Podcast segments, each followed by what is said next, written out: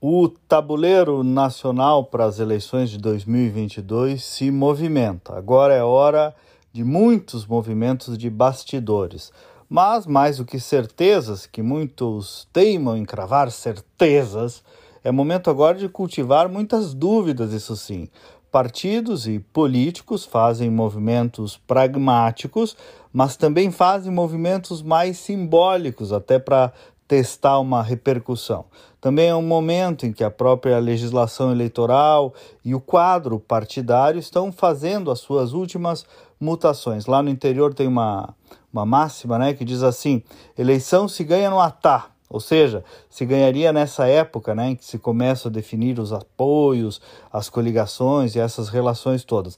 Mas não é bem assim, porque o que vale mesmo é a opinião do povo, é o calor da emoção do momento da eleição, muito mais até do que coligações ou movimentos partidários. Mas, claro, sem dúvida que todo esse aparato dá uma sustentação, implica em estrutura, em apoio político, em tempo de TV e tudo mais. E nesse sentido, provavelmente surgiu ontem, para ter uma ideia, o partido que terá o maior tempo de TV e a maior estrutura da eleição, que foi esse o União Nacional, número 44, da fusão entre o Democratas, o antigo PFL, e o PSL, o partido que abrigou e depois brigou com o Bolsonaro. Tem o que parece aí um viés de centro-direita, mas muito provavelmente não caminhará com Bolsonaro e sim participará da construção do que se está chamando aí de terceira via.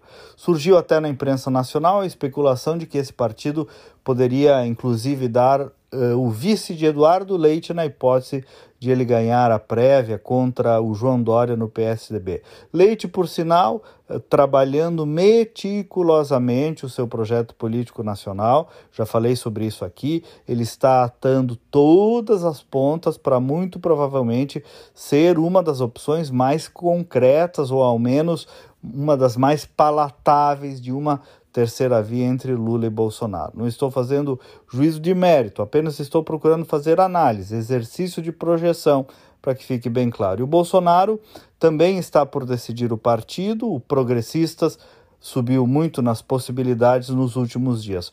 O PDT com Ciro tenta atrair o PSB, tem incógnitas aí abertas, como Sérgio Moro, que não pode ser desprezado. E o Lula, claro, agora um ex-condenado, que trabalha uma grande frente de esquerda. E tudo, tudo isso com implicação, evidentemente, também nas eleições estaduais. Enfim, o grande dado a ser observado, claro, para finalizar, é o desempenho da economia. Mas, como eu disse, as pedras estão se mexendo. Até amanhã e vamos com fé.